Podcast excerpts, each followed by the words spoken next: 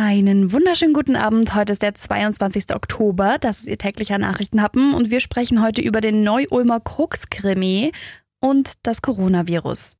Der Nachrichtenhappen mit Lara von Dohlen. Eine überraschende Wendung im Neu-Ulmer Bananenkrimi. Fünf der sechs Angeklagten haben heute vor dem Landgericht in Memmingen gestanden. Der Grund ist wohl ziemlich einfach. Das Gericht hatte nämlich zuvor mildere Strafen von fünfeinhalb bis sieben Jahren und drei Monaten Gefängnis angeboten, sollte es tatsächlich Geständnisse geben. Die Geständnisse waren in die Richtung, ich war jung und brauchte das Geld. Die fünf Männer sagten, sie hätten zwar gewusst, dass es um Drogen geht, aber sonst überhaupt keine Details. Und weil sie dringend Geld gebraucht haben, haben sie sich dann einfach auf den Deal mit dem Fremden eingelassen. Die Männer sollen 499 Kilo Kokain aus Ecuador über die Niederlande nach Neu-Ulm geschmuggelt haben.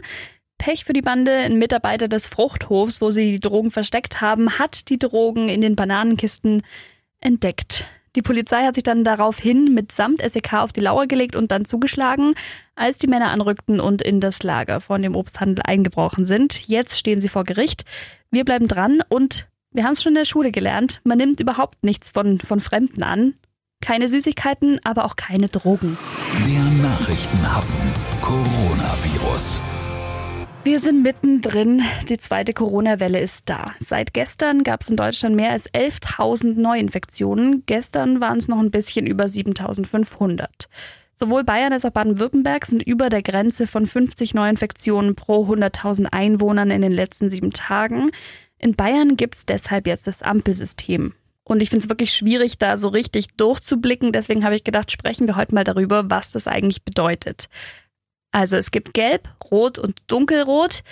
Bei einer Inzidenz zwischen 35 und 50 ist die Ampel auf Gelb. Dann gilt eine strengere Maskenpflicht in der Schule ab der fünften Klasse, in Kinos, Theatern und so weiter und am Arbeitsplatz, wenn der Mindestabstand nicht eingehalten werden kann.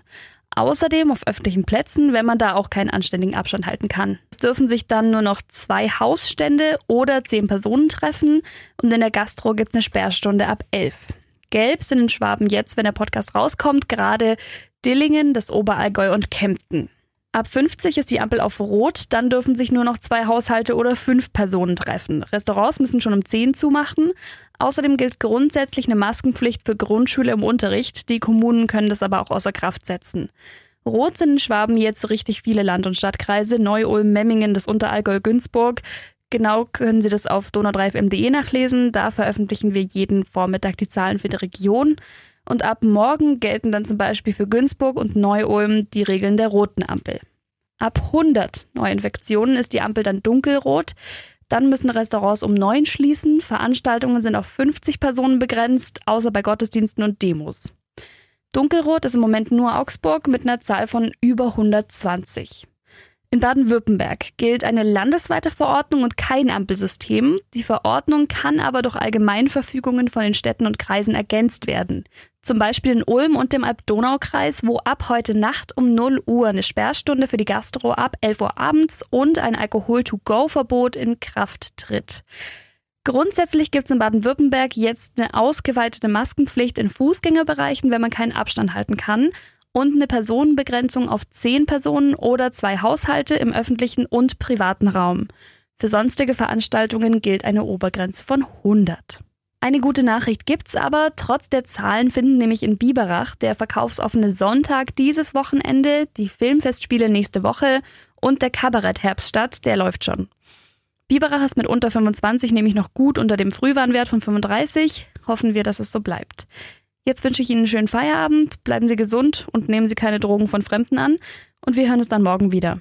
Bis dann.